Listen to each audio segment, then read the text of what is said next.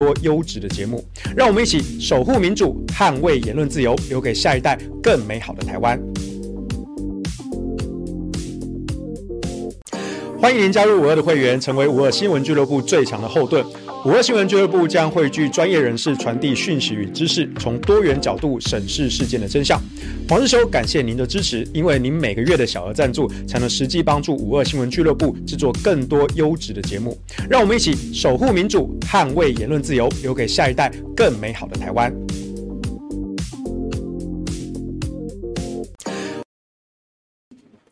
好，欢迎各位观众朋友来到今天的下班不演了，我是世修。那我们今天来讨论一下三零三全国大停电啊。那目前呢，台电已经把检讨报告送到经济部，那经济部呢也送到了行政院，诶，结果呢被院长打回票啊，说还有地方要修改啊。所以据说是今天晚上经济部。哦，应该会继续完成哦，可能是我不知道他们今天晚上来不来得及啊啊！那如果今天晚上出不来的话，那可能是明天才会出来啊。不过呢，我稍微看了一下他们那个草稿啊，我是觉得一样是避重就轻了啊，因为从去年的五一三跟五一七大停电啊，大家记不记得啊？当时的停电报告哦，好像也是拖了很久才出来哈。那出来之后呢，就是都说，哎呀，这个是哪些的疏失啊？兴达电厂啊，开关啊，哎，怎么跟这一次的三零三大停电其实是几乎一模一样的啊？那是在更早之前的二零一七年哦，离现在已经几年了？五年了啊！五年前的二零一七年八一五大停电啊，八一五大停电是八月十五号发生。我印象中当年的报告，好啊，那当年也是拖蛮久了哈。但出来之后呢，至少我印象中有学者专家在报告里面用很隐晦的方式哦，写了两三行，说哦，当事故发生之后，这个备用的电力机组啊不足啊，这个相关的问题啊，这个大概有写两三行字啊，所以这其实就是缺电的意思啊。我觉得比较有趣的事情是，当时八一五发生的时候啊。民进党的官方侧翼网军全力的洗地啊，说绝对不是缺电啊，这是什么中油的疏失啊，包商的疏失啊，台电呐啊，电网的太脆弱啊，所以呢，我们要改善电网的韧性啊。所以我印象中，在二零一七年八月十五日啊，蔡英文总统的脸书还有发一篇文呐，他说这个我们的电网如此的脆弱哈，那这是我们未来检讨改革的重点项目。结果呢？结果呢？过了五年，你改了吗？哎，你已经执政超过一届了，而且是完全执政哦。哦，你执政超过一届又完全执政，你不要说当年马英九也是完全执政啊，马英九没有完全执政啊，因为他们的国民党立院党团哈，表面上看起来是多数完全执政啊，但实际上民进党台联如果几席就可以杯葛你啊。那个时候马政府很多的能源政策全部都被你们民进党在野挡住了。但是蔡英文政府是真真正正的完全执政，在立法院哪有政策过不了的，哪有法案过不了的？结果你五年到今天，你还在讲电网脆弱，然后五年前的八一五大停电，当时蔡英文总统说：“哎，我们要发展分散式的绿能发电。”结果呢？结果过了三年的时间，哦。这个三四年的时间，我们有了早交公投。为什么要早交公投？因为要盖三阶第三天然气接收站。为什么要盖三阶？因为大潭电厂要扩建七八九号机。哦，从原本的六部机组要变成九部机组。那、你八一五大停电的时候，不是说大潭六部机这么大型的传统的集中式的电厂很有风险吗？不是要发展分散式电网吗？那方关的风光系统呢？那、怎么是三四年过后，你的大潭电厂要再加三部机，风险变得更集中更大？所以如果中油再出事，哦，那跳掉的是九部机啊，那不只是几年前的六部机啊，哦，而且也不用大谈跳六部还九部啊。后来在二零二一年五一三的时候啊，兴达跳了一部机，然后呢，我们全国的电网就崩溃了。这一次的三零三也是，兴达跳了一部机，全国的电网就崩溃了，影响超过全国过半的用户。这么夸张的案例一而再、再而三的发生，都在蔡政府任内，四次全国大停电。好，八一五大停电是林全院长啊时期啊，林全内阁，李世光当晚就请辞，后来林全也准了，甚至再后来，连林全院长自己都下台了。哦，其实明眼大家看得出来啦，其实就是林全也是因为八一五而下台的。好，后来赖清德内阁，好，赖清德内阁哦，没有大停电啊。呃，虽然搞了一个深澳电厂啊，被骂翻啊，还被公投啊吃了败仗啊，才下台，换了苏贞昌内阁。哦，苏贞昌内阁就搞五一三、五一七啊，这次的三零三，连续三次全国大停电。经济部长王美花咔称凉屌屌，到今天都还坐在位置上。仗着她老公顾立雄是国安会秘书长，你们夫妻就是全台湾最大的国安危机啊！怎么样？蔡英文总统的闺蜜很了不起啊！我们发鸡排吃鸡排啊，是宣泄我们的不满啊！问题就在这些能源政策上啊！你说电网太脆弱，你说要去改善检讨。改革电网，改革什么？改革什么？分散式绿能发电吗？没有啊，我们回去想想看，八一五的那个时候，那个时候是下午傍晚五点，我们还真的去台电网站上查了发电机组的状况，所有的风力跟太阳能出力是零，所以就算你有再多的风光。你阻止不了八一五的全国大停电。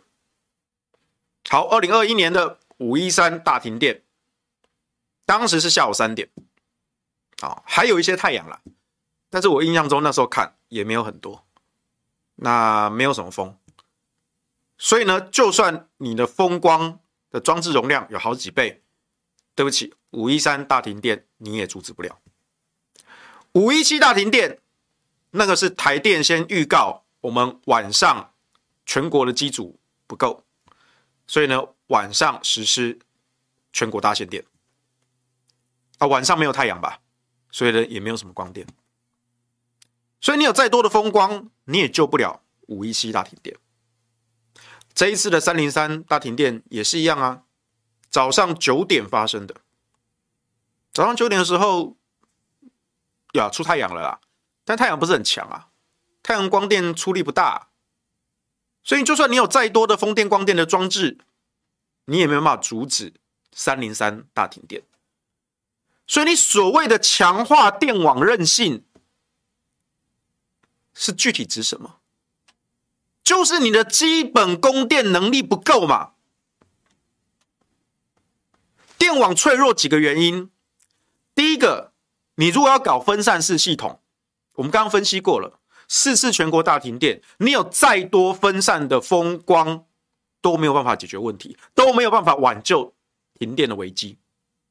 第二个，可能是老旧电路的汰旧换新，可是这很奇怪啊！过去几十年来，台电在汰旧换新电路上每一年都在做，每一年，为什么扁政府没有发生大停电？马政府也没有发生大停电，直到你蔡政府一次、两次、三次、四次、四次全国大停电，台湾好像第三世界国家。所以电网汰旧换新，单纯是因为线路馈线老旧的问题吗？看起来好像也不太对，因为一直有在做这个工作的。第三，就是你的基础供电能力不足嘛。那基础供电能力不足，那为什么呢？原本扁政府、马政府为什么没有发生问题呢？因为那个时候有核电机组啊，还有其他的火力机组也还没有退役那么多啊。电力的建设不是一天两天啊，不是一个月两个月啊，甚至也不是一年两年啊。盖一座火力电厂大概要五年的时间啊，核能电厂大概要八年的时间啊。但核四一号机重启只要两到三年的时间了，所以基础供电能力不够，导致你的电网的韧性十分的脆弱。到现在，只要新达一部机出事，全国就崩溃了。那一天，王美花部长还出来说，当天的备转有二十四趴，二十四趴是多少啊？有人在停电的前一刻截图到台电网站上的数据，背转是八趴，亮黄灯。但无论是八趴还是二十四趴，都是灌水的，连八趴都是灌的。为什么？因为如果真的有八趴，你兴达一部机跳掉，了不起两趴，好了，整座厂跳掉三趴四趴。如果你的缓冲空间有八趴，你跳掉四趴，还有一半，还有四趴。但为什么跳掉一部电厂，全国就崩溃了？我严重怀疑两种可能。第一种可能，王美花部长不会算数，二十四趴不知道怎么算的。第二种可能。其实王美花部长他看到的真正的备转容量是二点四趴，他只是少念一个小数点。我觉得这推测还蛮合理的哦。为什么？因为如果真正的备转是二点四趴的话，那新达这一波 sale 厂跳掉了，扣了三趴，哎，全国就崩溃了。哎，这有道理耶。所以，我们这个推测好像不是全然空穴来风啊。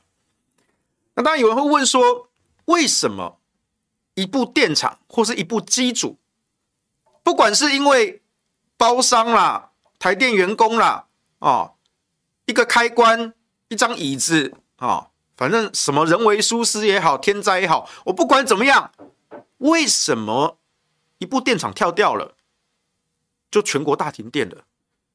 你兴达在高雄啊？高雄停电为什么会波及台北啊？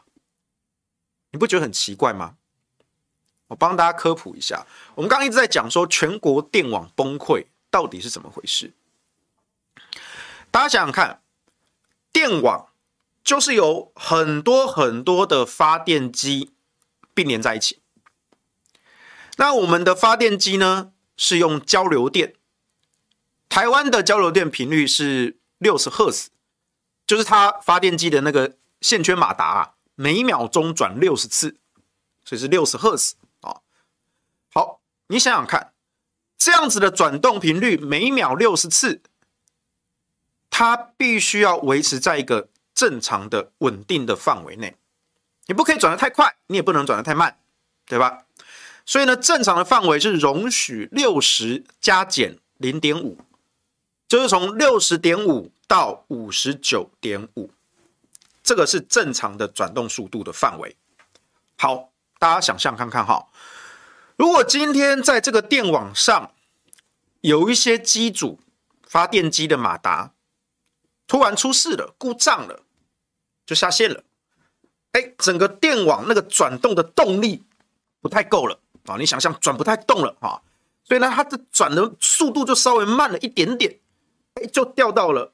五十九点五，好赫兹，每秒钟五十九点五次啊，因为动力不太够了啊。好，这时候就触发了一个保护机制。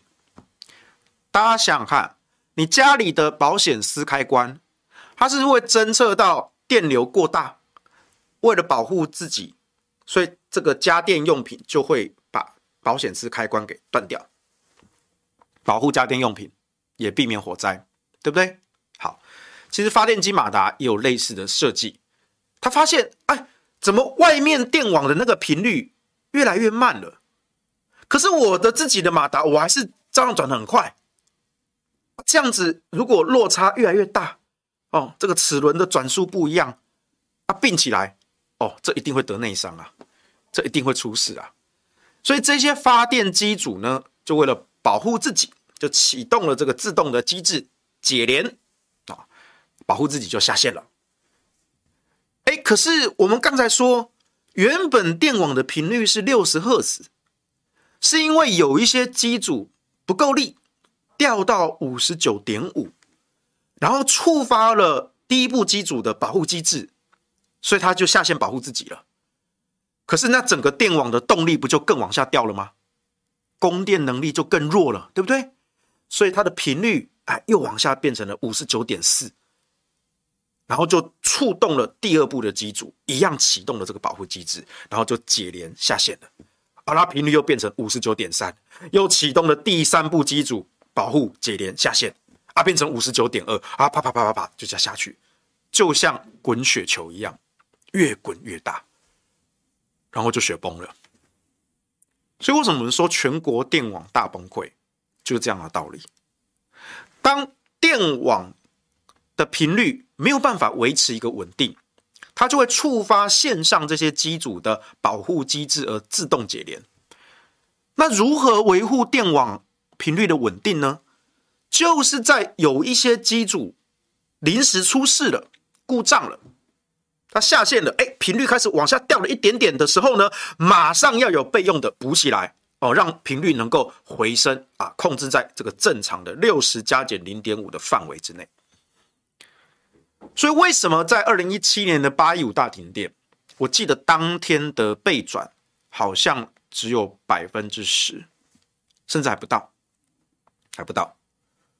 结果呢，大潭电厂一跳，哇，超过百分之十，直接扣掉，所以备转容量马上就变成负了，所以就引发了那个电网频率瞬间跌破正常的范围，然后就触发了连锁的保护机制解联，然后就像滚雪球一样雪崩了，这就是全国大停电的真相。那五一三、五一七也是一样的，五一三的时候。新达电厂也出事了，那那一天的备转低的可怜，所以是一样，一部厂跳掉，哎，频率就已经跌破正常范围，就触动了保护机制，然后就连锁反应，然后就全国崩溃了。那五一七呢？是台电已经先算给你看，他们在下午的时候发现，呃，那个今天晚上撑不过去了，所以呢，我们就提前预告你，今天晚上全国。大限电，好了，五一七至少有预告了，但是为什么今天晚上撑不过去呢？因为就台电承认缺电了嘛，晚上没有机组可以用了嘛，对不对？我能用的都全上了，所以这一次的三零三也是啊，检讨报告，我大概瞄了一遍草稿了哦，他把大量的篇幅都去写新达为什么出事。哦，他说是这个呃绝缘气体的开关哦有疏失啊，人员没有确认，所以这个断路器所属区间的绝缘气体啊，这个六氟化硫啊啊，在测试的时候有一些相关的问题，就变成短路接地故障，然后就去引发连接到龙旗超高压变电所的发电机组全数跳脱，这是。发生的原因，这是机组跳机的原因。但我们其实并不是要问机组为什么跳机，而是要问机组跳机之后，为什么没有备用的机组补上呢？为什么？啊，就是没有核电机组啦。我们核一、核二都准备要除役啦。啊。这次连核三都被新达波及啊，核三是被新达拉下来的，因为核三也有这种保护机制嘛。但是如果说我们整个电网上的备用机组是够的，那新达出事的第一时间，备用机组马上补上去，那核三不会被拉掉啊，南部好几座电厂都不会被这样子拉掉啊。那全国电网的频率就可以维持在那个正常稳定的区间，就不会产生连锁反应啦。顶多可能高雄局部地区小小的范围内会停电，但很快就可以复电了，因为其他外电就可以供应进来了，赶快补上去。八一五也一样啊，了不起就是桃园当地局部的停电，不会波及到全国的大范围，也不会造成说哦，下午五点八一五大停电，一直到整个晚上都是全国轮流分区限电。为什么会持续一整晚？因为那整个晚上都没有机组可以用啊，所以只好全国轮流分区限电啊。五一三跟五一七也是啊，五一三是下午三点发生的，为什么持续到晚上都还在限电？那五一七甚至直接跟你说我们晚上要限电，为什么晚上要限电？一整晚呢？就是因为机组不够啦。这一次的三零三是早上九点。台电什么时候复电？晚上九点半，将近十点。从早上九点到晚上九点半，超过十二个小时的时间。为什么？如果单纯只是新达这个机组，因为开关也好，因为什么也好，跳掉了，那那那就这部机组跳就跳啊！我有其他机组补嘛，那我赶快把这个机组修一修。那很快就可以上啦，怎么会搞到超过十二个小时都没有电呢？而且高雄人更悲催啊！当天下午有短暂的恢复供电，结果呢，台电又发公告，第二次说：“哎，不好意思，因为太阳下山了，没有光电了，所以我们晚上要再次大停电。”你要高雄市民情何以堪啊？这根本暖爆啊！台南更可怜，台南不止停电，还停水，没电没水可以用。哎，现在乌克兰都没有断电呢，首都基辅都没有断电呢。那我们台湾也没有打仗，那我们现在没水没电可以用哎，还是台南民进党的圣地啊。最始终的就在台南，还有高雄，所以这次我周末的时候，哦，星期天，我去经济部门口发鸡排，我们真的是一股北宋啊！你王美花跟郭董赌鸡排，啊，结果大停电啊！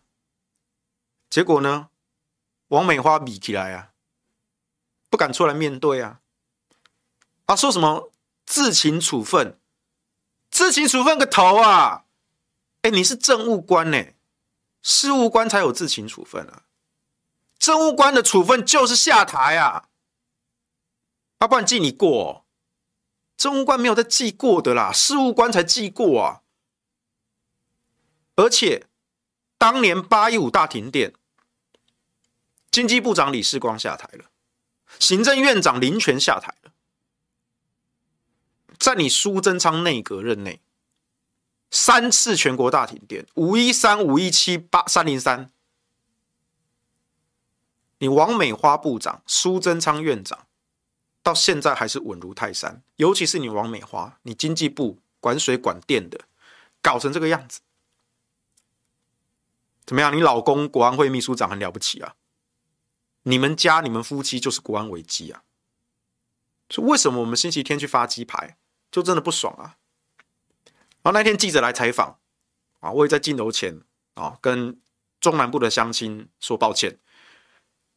停水停电最严重的是台南高雄，可是因为经济部在台北，所以呢，我们只能在经济部门口发鸡排啊，结果是台北人吃到鸡排啊，很不好意思啦，中南部的朋友。所以呢，我也公开的承诺，如果下次全国大停电，我就真的会去台南、高雄发鸡排。你知道我黄世修走江湖，说到做到，说到做到。下次全国大停电，我去台南、高雄发鸡排。啊，你帮我探听一下，台南、高雄当地哪一家最好吃？跟我讲，我去订。啊，下次全国大停电啊，你说我幸灾乐祸？没有，我未卜先知啊！我不知道什么时候会发生，但我下次我相信下次一定会发生。对，所以我觉得南部的朋友，我是真的希望大家好好的想一想，你要支持民进党，可以，我们都尊重，这是不同的政治立场，我们尊重。可是去年一二一八公投，当然啦，大多数的老百姓都没有出门投票啊，这是修法脱钩大选的一个必然啊。可是有出来投票的人之中，哦，中南部是最死忠的呢，台南、高雄深绿大票仓啊。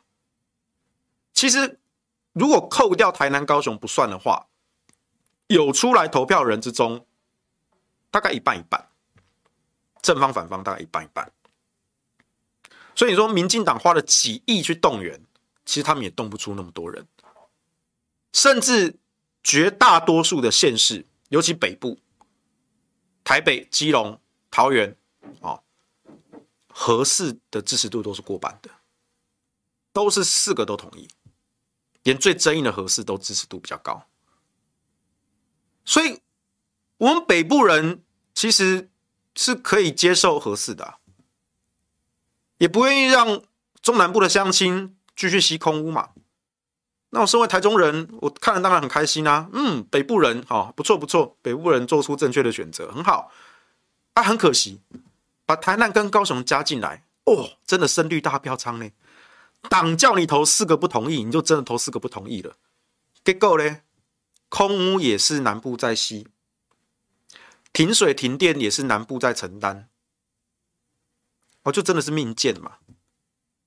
所以，我不是要怪当时你投四个不同意的这些朋友，我不是要怪罪你们，但我是真心希望你们能够好好的想一想，民生、水电这些东西真的没有蓝绿政治立场啦。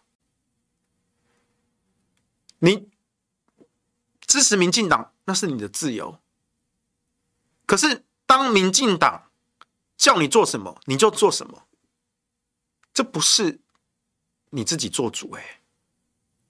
民主社会应该是人民为本啊，是人民做主啊。但你们却变成一种投票的机器，党叫你投什么就投什么，党叫你去吃大便你就吃大便，这样对吗？所以我再强调一次，大家都有不同的政治立场。你要支持哪个政党？我觉得我们都尊重。可是民生水电这种东西，没有蓝绿，也不开玩笑，非常的现实。这次的停水停电，我觉得给大家一个很好的教训啊。但你说没痛过就不知道，那其实我们痛过啊，哎，我们痛过三次，哎，八一五、五一三、五一七。我们痛过了三次，哎，但一二一八那个结果没有办法嘛，很可惜啊，很可惜啦。然后三零三第四次，哎，我们已经痛了四次啊。然后今天我还看到有一则独家报道啊，这一则独家报道说呢，三零三大停电呢只是冰山一角哈，核三去年底。显出包，然后台电曾评估二零二五停电几率啊，恐怕更频繁啊。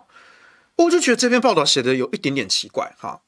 你说三零三大停电只是冰山一角，嗯，同意啊。台电曾评估二零二五停电几率更频繁啊，这个我也同意啊。这个其实我们圈内人都知道，我们甚至都看过相关的报告。哎，啊，怎么忽然把核三扯进来？三零三大停电跟核三有什么关系？啊，仔细看一下内容。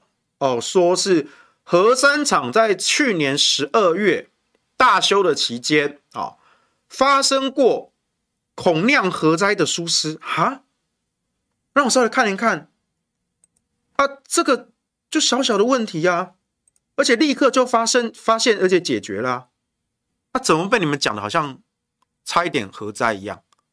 然后这一篇新闻呢，还去访问了一个。阳明交通大学的土木工程教授啊，我不要念他是谁的名字啦啊，毕竟有效啊。我清华的啊，我们隔壁的学校的老师啊，啊，我们尊师重道了哈。这次我就难得我就不点名了哈。但是这位土木的教授，我觉得好像怪怪的。他说车诺比啊，苏联的车诺比也是因为检修的时候出事啊。呃，我不知道你是从哪里听来的。苏联的车诺比核电厂，它的用途是提炼核武的原料，发电只是副产物。而当时是因为军方要做实验测试，不是检修，不是维护保养。他们为了军方做实验，然后把所有的安全装置关了。那苏联的石墨式反应炉跟西方的清水式反应炉的物理原理是不同的。苏联的这种石墨式反应炉的反应度是正的，也就是说，当失控的情况下，它的温度跟压力会是往上飙高的。那清水式反应炉它是会往下降的。所以我不知道这位老师，你到底是从哪里听来的？你竟然要接受访问，接受记者采访，而且人家记者也没有特别去问你车诺比，你你把车诺比扯进来，你有没有一点物理常识啊？土木工程学系应该也要修一点物理学吧？我们没有讲究说你要学到很高深的核物理啊，但是你既然要做评论，你又身为学者教授，我就觉得你应该要多负一点。道义责任吧。老师常常念学生说啊，同学回家都不读书啊，哎，考试要到了都不做功课啊。啊，这位老师你也没做功课啊。啊，不做功课啊，记者问你，你就乱讲一通，这样对吗？为人师表，给同学做了一个很糟糕的示范啊。我也教过书啊。啊，再讲一次啊，这个是这个阳明交通大学的土木系教授啊。我们有效啊，有效啊，所以我这次破例的哈，不想点名啊，因为找他的名字啊，他过去好像也很少哦，在这个相关的发表评论了哈，可能是第一次初出茅庐了啊，可能是真的不小心讲错话了啊，所以呢，我不要给你太难看了啊，我点到为止就好啊，所以外行的学者不要误导社会大众啊，我们既然公开评论，我们就要负一份社会的责任。而且，身为学者专家，身为大学的教授，那更是有一份学术的责任，对吧？啊，所以我这次就不点名了，大家去看看报道，大家就知道我讲谁了啊。那我就觉得很奇怪啊，为什么在这个时间点，大家在检讨大停电的原因，然后突然就有一篇独家的报道，然后把核三厂给扯进来。而且还是把去年大修的这种小小的疏失，马上发现，马上解决，啊，讲的像跟核灾一样。你们是在转移什么焦点？哈，所以我觉得是不是大修期间本来就是测试跟检查嘛？那你们这些有心人士把它说成差点核灾，那我就觉得是不是最近因为三零三全国大停电，那非核家园政策又再度受到批评？因为其实大家也都心知肚明嘛，就是基本供电能力不足嘛，那就是缺电嘛。但民进党不能够承认缺电啊，所以呢，是不是就很焦虑？就放个消息给反核团体，哎，核三去年检修的时候，哦，差点出事啊，哦、啊，这反核团体就去跟记者讲啊，那记者看啊，有材料可以写啊，OK，写了一篇独家，对他们说的可能也没错，对，核三检修期间我看了。是有发生一些疏失，可是那个疏失很小，而且马上发现，马上解决啊。那不然你大修干什么？大修就是在检查这种问题嘛，检查跟测试嘛，然后照着 SOP 来嘛，对不对？但是在你们的口中，哦，马上危言耸听，讲的跟核灾一样，哦，差一点就要发生车诺比核灾了，在台湾，神经病啊！你们就是在转移焦点嘛，对不对？然后再找一个。土木工程系的教授出来讲话，那怎么会是找土木系工程教授？今天是什么为主体出事吗？哦，微主体可能是归土木的设计专业啊。还有什么厂房出事吗？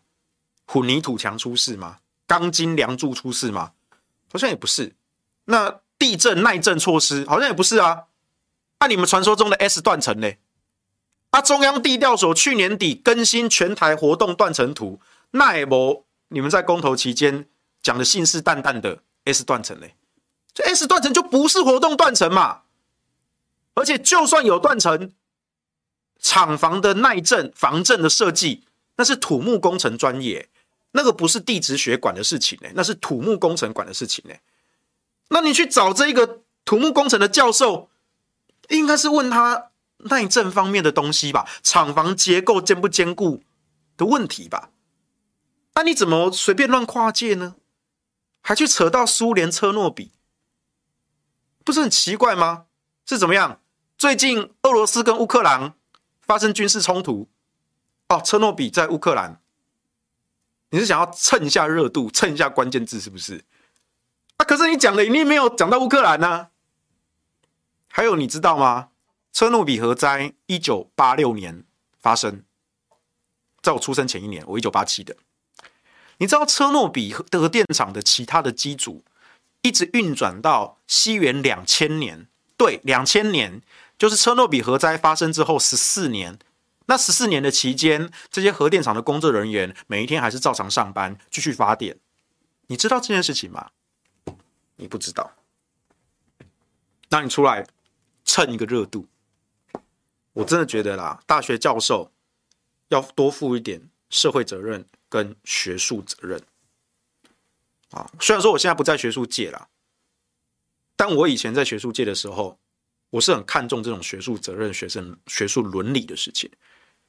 那我们现在出社会，我们看到这些学者专家，我们对学者专家的标准，对大学教授的标准，还是比政客还要严格的。至少我个人啦，啊，所以今天一个大学教授出来乱讲话啊，他或许没有政客讲那么夸张，但是我的标准会对他更严格啊。那这是我的习惯了，这是我的习惯。啊！但是我也给你留一点面子，我不要讲说是谁啊，我没有点名，反正你们看都都知道，自己有兴趣自己去看新闻。好，那问题就在于说，这个电网的脆弱，这不是一天两天的事情啊。这一次苏贞昌院长说：“哦，王美花部长续任呐，啊，他虽然自行处分呐，啊，可是我们继续把他留下来啊，啊，真正负责任的部长啊，哦，是要在六个月内。”找到问题，而且改善它。哦，六个月内哦，那我请问一下，诶，去年五一三、五一七到现在有没有六个月啊？算算有诶，都超过半年了呢。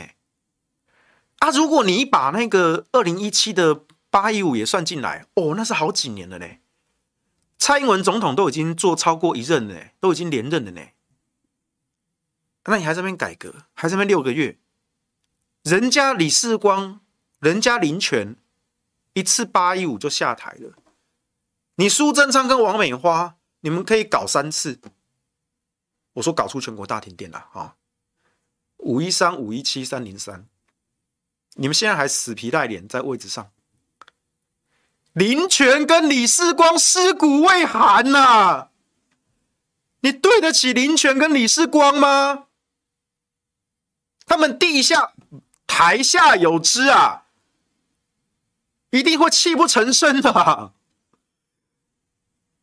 所以我觉得这是一个很严重的问题啊，就是这些当官的都不负责任，最后苦痛的代价都是我们小老百姓去承担。然后我看了一下检讨报告啊，我刚一开始有提到，当年林权院长还在的时候啊，他现在不在了啊，很可惜。当年林全还在的时候，当年行政院发表的八一五事故检讨报告里面，虽然很隐晦，只有几行字，但至少有学者专家敢说真话，说啊，我们的备用机组不足的问题有待改善，那就是缺点。行政院，民进党政府的行政院。公布的检讨报告承认缺点，虽然只有小小几行字，但至少承认了。林权时代敢放出来，现在苏贞昌时代这一份我看了看，他花了大量的篇幅在讨论啊，兴达电厂的啊这个机组啊，气体绝缘开关啊，这个开关厂啊，然后变电所啊，基本的资料啊，线路图啊，三项接地事故啊啊，作业中啊禁止操作啊，隔离开关的测试流程啊，叭叭叭叭叭啊，然后影响到了哪一些线路啊？讲讲讲讲讲。这些都是技术细节，对台电当然要去厘清这个过程。可是我们关心的不是这个，我们关心的不是你机组跳机的原因，那是技术细节，那个你们去处理就好。我们要问的是跳机之后为什么没有方法补救？为什么没有备用机组？这是政策面的问题，这是上位政策的问题。大停电是不是人为疏失？是。人为的非核家园政策就是最严重的疏失。这个人为疏失在总统府，不是在台电，不是在电厂，不管是大潭还是新达还是哪里。所以整份报告哦，我看了看，二十几页，全部都在讲事故的这些原因、线路的问题、开关的问题、隔离测试的问题啊啊！有一些学者专家发表意见。也讲得很保守，都在围绕这些技术问题打转。那改善对策呢？强化人员训练跟风险意识，讲到烂掉了。强化电网韧性的设计，已经过几年了。提升电网的分散性，笑死！八一五嘞，你们那个时候就说要搞分散式绿能，然后呢？过了几年，我们换来的是要把早教毁掉，要把大潭电厂从六部机变成九部机，风险更大、更集中，分散个屁呀、啊！然后你敢在今天的三零三的这个检讨报告里面，还在给我写说提升电网的分散性？我再盘点一次给你看嘛。电网韧性之所以脆弱，几个可能：第一个，分散性不足。可是如果风光好，现在装置是十倍好了，瞬间达到风电光电十倍容量，请问能够避免八一五、五一三、五一七、三零三吗？不行，所以不是这个原因。线路太老旧，所以输配电出问题，也不是啊。如果输配电问题，那应该不会等到电厂出事啊。哦，可能哪个变电所突然就砰，跟之前的万隆变电所一样啊。但是。汰换线路这件事情是每一年都在做了，做了几十年了。那为什么扁政府没有出问题，马政府没有出问题，蔡政府一直出问题？所以应该也不是这个原因。而且你如果说一次哦，那可能真的是说啊，你蔡政府衰啊，刚好被你遇到了。哎，不是呢，四次哎，一次是巧合，两次、三次、四次，这不是巧合啊。甚至是最近几天，台南六天之内五次停电。今天高雄冈山又停电，暖爆。当然，高雄跟台南在三零三后续的这几天停电，可能跟三零三当天的这个没有直接的关系。可是这部分我也在跟台电朋友在讨论。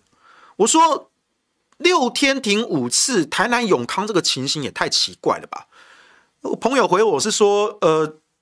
那个台南六天五次是不同的变电所，我说对，可是这么紧密的时间，相邻的变电所竟然连续的跳脱馈线，这一定有什么系统的问题，这绝对不是偶发事件，否则那几率是低到不可能的。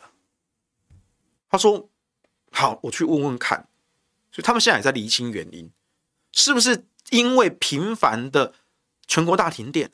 或者是过去几年来，因为飞河家园的频繁降压降频的供电，已经让这些电路的损伤残破不堪。那这次的三零三跟给这个电路所剩不多的 HP 致命一击。所以最近几天，台南跟高雄的电路就跟风中蟾蜍一样啊，呱呱啊，哦，随时会爆炸。我不知道。但是这个不是巧合，不是巧合。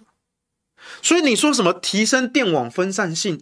强化电网韧性，我听你在屁。然后强化人员训练跟风险意识，我们最大的风险就在总统府啊！啊，你是要怎么强化风险意识？而且通篇都没有讲备用电力的问题。整份检讨报告里面，甚至连这一次找的学者专家是谁，我就不要讲了。哪些委员的名字，哪些教授，我就不讲了，免得你们难看。你们这些外部的学者专家，连你们都不讲真话。当年八一五的时候，林权内阁至少敢把学者专家说备用机组不足的问题那几行字给写进去。到了行政院核定的最终版，都没有把那段拿掉。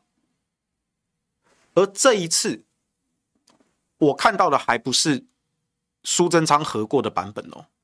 我看过的是基层写的版本啊，你们自己就揣摩上意啊。你们不敢提缺缺电的问题啊，你们不敢提备用机组的问题啊，学者专家也不敢问呐、啊。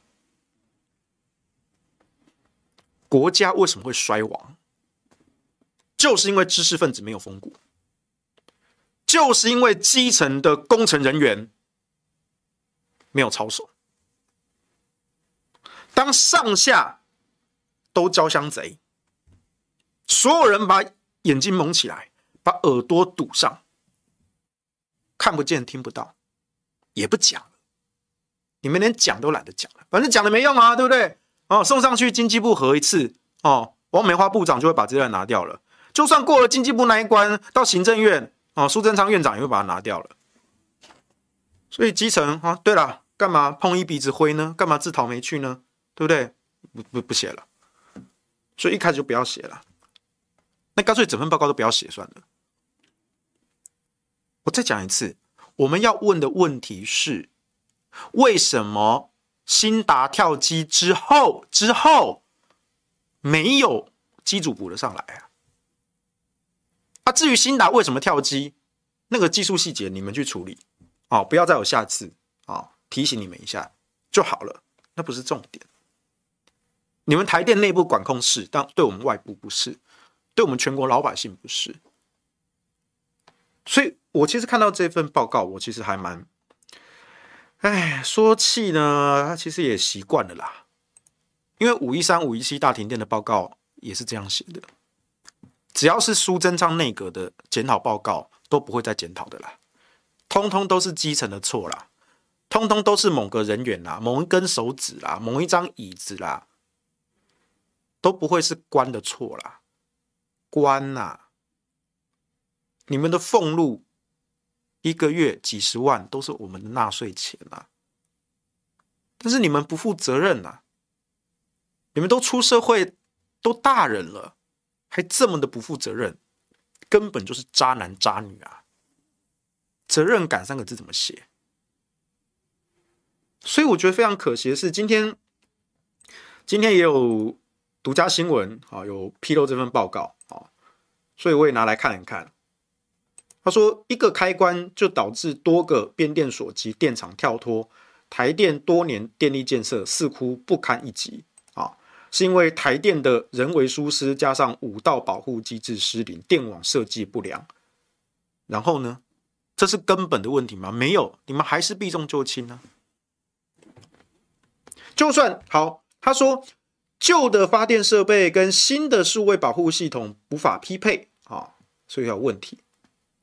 然后我们的民众党的内鬼哈，民进党派去民众党的内鬼蔡壁如委员呢，哈，又屁颠屁颠跳出来啊，说：“哎呀，这个就是电网韧性不够啊，我们要加速智慧电网的建设啊。”我告诉你啦，每一次发生这种停电事故啊，你只要看看。哪一个人出来这边该智慧电网的？这个人想必没有智慧，就跟民主进步党没有民主、没有进步一样，出来该智慧电网的都没有智慧。什么叫智慧电网？蔡壁如委员，智慧电网四个字会不会写？会那个字笔画比较多，网那个字笔画也蛮多。壁如姐姐，你会不会写？啊，会写哈。那你知道是不是电智慧电网是什么东西吗？具体来说是什么？是一只蓝色的大象啊？是这样吗？智慧电网说穿了很简单，就是用数位资讯的方式去调度电力系统，它没什么了不起，就是我还是用数位电脑资讯的方式去控制那些传统的电厂电路这些机关设备。那如果线上的机组就不够，发电能力不足。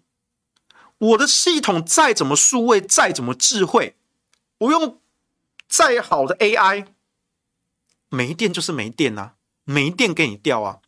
比如说啊，我这个人，我很有理财的智慧，嗯，我很有理财的智慧，但是现在呢，我户头里面呢只有十块钱新台币，我都不知道下一顿饭要吃什么。就算我再有理财的智慧。你的本金只有十块钱新台币，你要理个屁财啊！跟我谈什么智慧理财啊？你根本智障吧！所以我真的觉得蔡壁如不要在这个时候出来刷存在感、丢人现眼。大家都知道你是民进党派来的内鬼了，就稍微长酌一下又怎么样呢？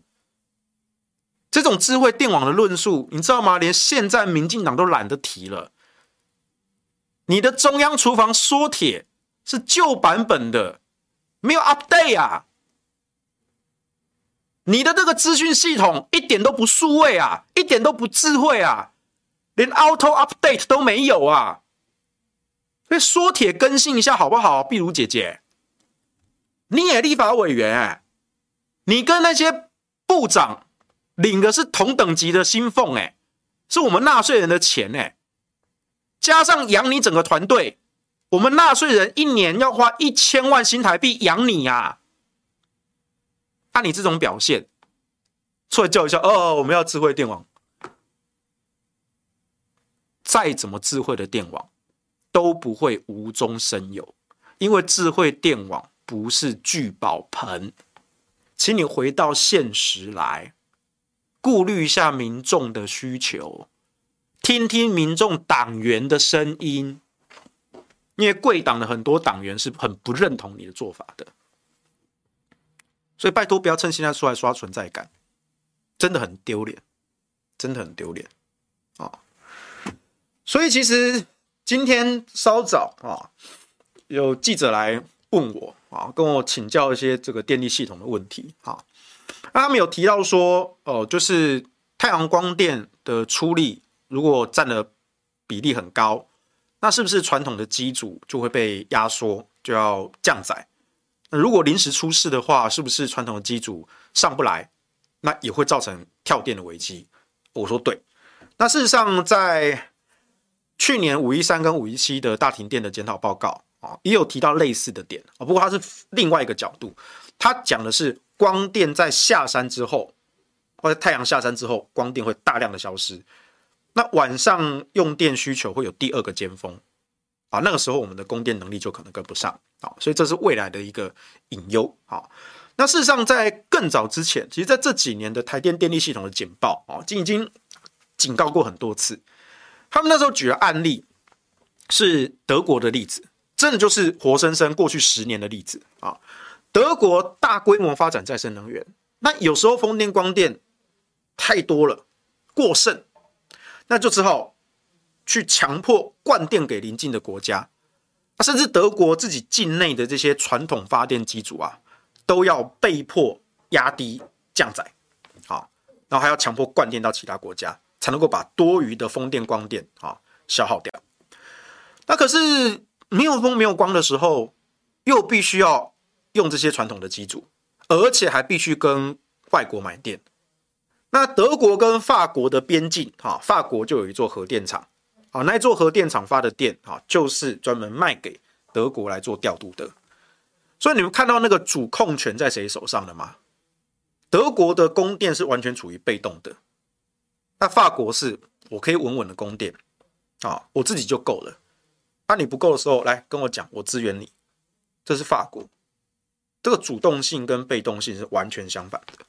那我们台湾呢？我们台湾是孤岛电网啊，诶，德国可以把邻近的其他国家都当成蓄电池，我们台湾是要跟谁连啊？跟福建连跨海超级电网吗？把我们能源命脉交给对岸吗？我们尊重了，我们尊重了啊！但至少就现况来说，台湾是一个孤岛电网，我们邻近国家没有办法跟我们直接相连，当做我们的电池。越南啊、菲律宾啊，或者日本，日本更远，对不对？这没有办法的啊！所以，二零二五年的再生能源发电占比二十趴，专家都评估达不到了。但如果真的达得到，发电量要到全年的百分之二十，那装置容量可能要到百分之五十、百分之六十。好，那你想想看，当整个电力系统的百分之六十的电力是随时可能消失的，你要怎么过下去？就跟你的收入一样，当你的收入有超过一半都是可能瞬间消失的。请问你的生活过得安稳吗？这是很简单的道理。那当然，二零二五年不可能达到百分之二十的再生能源啊！啊，我们在二零一五年的时候，我们就已经呼吁跟分析过了啦，不可能，因为台湾地狭人稠，风电光电没有可能那么快。啊。那去年底的时候呢，民进党政府终于承认的哈，他们分母算错了。啊，他们用电增长率低估了。啊，他只讲一趴。但是实际的电力增长每年都是两三趴，啊，就发现啊，不好意思，分母算错了。啊，差了六百亿度。啊，六百亿度就是和一二三四加起来的发电量，而且这个我们在好几年前我们就讲了，你的那个用电增长率低估，你一定会产生用电的缺口，而且那个用电缺口，根据我们这些专家的估算，大概就是核电延役跟核四重启的缺口，六百亿啊，还真的刚好诶，就六百亿。我们就真的是神机妙算，对不对？啊，所以你的能源配比，二零二五年再生能源二十趴是绝对破功的啊。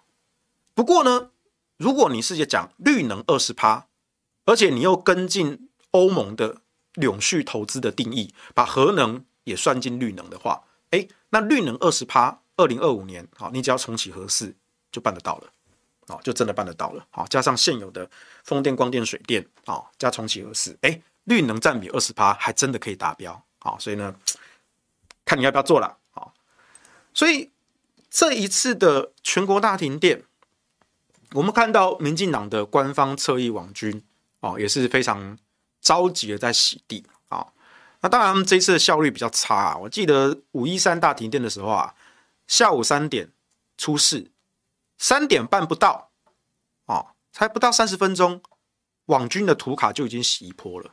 哦，效率非常迅速啊！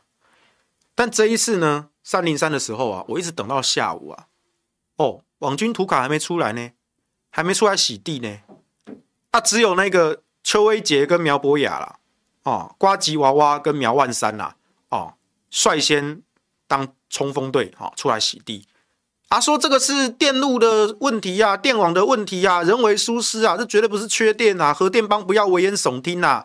哦，你堂堂台北市议会议座啊，出来洗地啊？哦，我拜托一下一四五零啊，还有行政院的网军啊，领钱就要办事啊。虽然说还是会被打爆，但是呢，领了钱，这是一个工作态度的问题。你们在五一三的时候，你们办得到？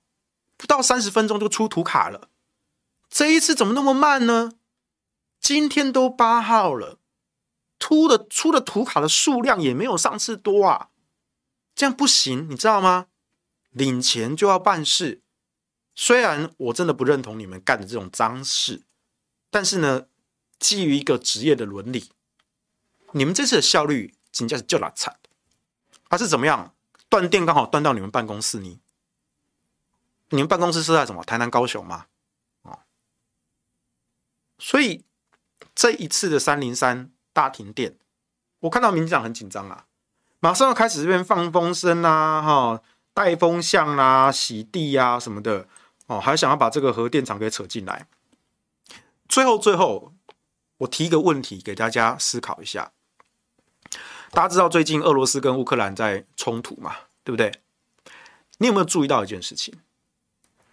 双方的军队都在想尽各种办法占领大型的核能跟火力电厂。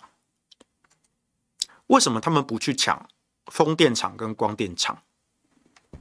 他们要去占领核电厂跟火力电厂？为什么？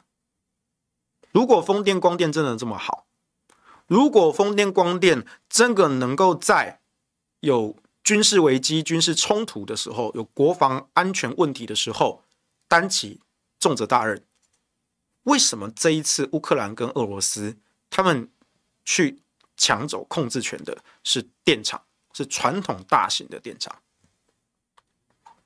我觉得这个问题大家可以思考看看。你去找新闻。你找到一则，不管是乌克兰也好，还是俄罗斯军队也好，他们想尽办法去抢风电、光电的控制权的，你你找来给我看，有赏，请你吃鸡排，你去找，我相信你应该找不到。那为什么？为什么他们要控制大型的电厂、核电厂跟火电厂？那尤其是乌克兰境内，其实有非常多的核电厂啊。乌克兰发生过车诺比核灾啊。但他们的核电占比过半啊，啊，可是这些核电厂呢？哎，IAEA 也已经发公告了哦，他们有及时的监测。那双方军队呢交火呢，其实它并没有波及到核电厂，但他们确实在抢核电厂的控制权啊。但是呢，这个交火其实并没有波及到核电厂。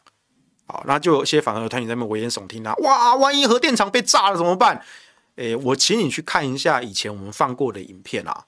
美国是拿 F 四战斗机直接冲撞核电厂的为主体，那微主体安然无事，好，拿 F 四战斗机直接去撞，好，都没有事了。那你觉得哪一个军队的指挥官傻了，浪费弹药去打核电厂的微主体？啊，那请问你火力电厂有微主体吗？请问你天然气除气槽有微主体吗？请问你风电、光电？哦，没有，人家连抢都不想抢啊！所以这个问题留给大家思考一下啊，到底什么是真正重要的自主战略能源？我想，俄罗斯跟乌克兰还有所有国家都告诉你答案了。好，以上就是今天的下半部演了，那我们下次再见喽，拜拜。